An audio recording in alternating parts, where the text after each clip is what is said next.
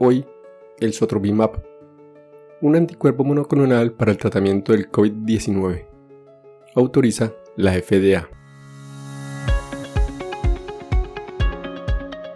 Este es un podcast en el que desde el ojo de la ciencia aprenderemos del coronavirus y de la enfermedad COVID-19. Es una producción de medicina en una página. Dirección y conducción, Jarvis García.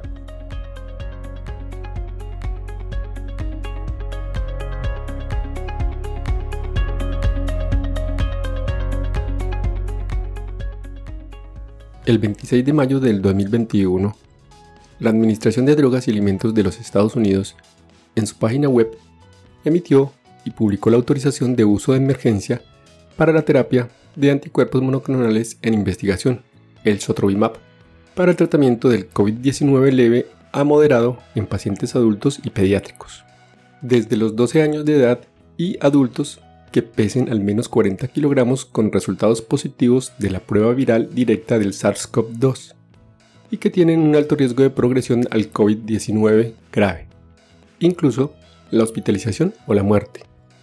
Esto incluye, por ejemplo, las personas que tienen 65 años de edad o más, las personas que tienen determinadas infecciones médicas. Con base en la revisión de la FDA de la totalidad de evidencia científica disponible, la agencia determinó que es razonable creer que el Sotrovimab puede ser eficaz en el tratamiento de adultos y ciertos pacientes pediátricos con COVID-19 leve a moderado, y cuando se usa para tratar COVID-19 para la población autorizada. Los beneficios conocidos y potenciales superan los riesgos conocidos y potenciales del medicamento. Los anticuerpos monoclonales son proteínas elaboradas en el laboratorio que imitan la capacidad del sistema inmunológico para combatir antígenos dañinos como los virus.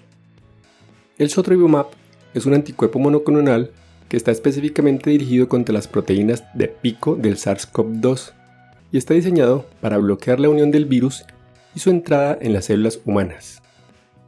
Los datos que respaldan esta autorización del uso de emergencia para el Sotrovimab se basan en un análisis intermedio de un ensayo clínico de fase 1, 2 y 3 aleatorizado, doble ciego y controlado con placebo el cual se resume en 8 puntos.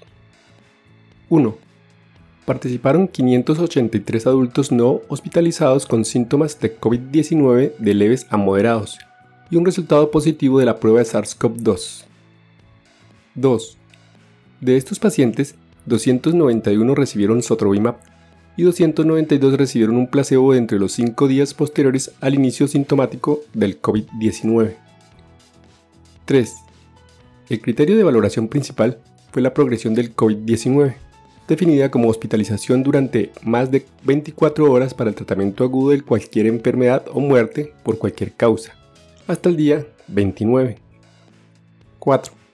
La hospitalización o muerte se produjo en 21 pacientes, el 7%, que recibieron placebo en comparación de 3 pacientes, el 1%, tratados con Sotrovimab, una reducción del 85%. 5. Las pruebas de laboratorio mostraron que el Sotrovimab conserva la actividad frente a las variantes circulantes actuales que se notificaron por primera vez en el Reino Unido, Sudáfrica, Brasil, California, Nueva York e India. 6. La autorización de uso de emergencia permite que el Sotrovimab sea distribuido y administrado como una dosis única de 500 miligramos por vía intravenosa por parte de los proveedores de atención médica. 7. Los posibles efectos secundarios del Sotrovimab incluyen anafilaxia, reacciones relacionadas con la infusión, erupción cutánea y diarrea. 8. Sotrovimab no está autorizada para pacientes hospitalizados que requieran oxigenoterapia debido al COVID-19. Este tratamiento no ha mostrado beneficio en estos pacientes y pueden estar asociados con peores resultados clínicos cuando se administran a pacientes hospitalizados que requieran alto flujo de oxígeno o ventilación mecánica.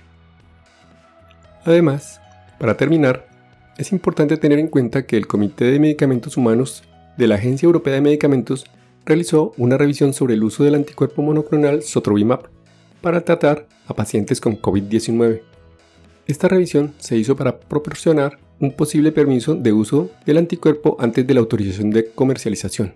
La Agencia Europea de Medicamentos declaró que por ahora evaluará todos los datos sobre este medicamento, incluida la evidencia de los ensayos clínicos a medida que estén disponibles, y que la revisión continuará hasta que haya suficiente evidencia disponible para respaldar una autorización de uso comercial.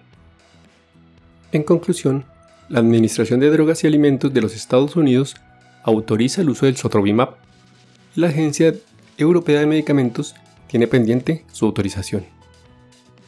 Y hasta aquí el episodio de hoy. No olviden pasar por la descripción donde dejo los links para mejor revisión del tema. Chao, chao. Recuerden, pensando en el coronavirus, al enemigo es mejor conocerlo para acabar, acabar, acabar, acabar.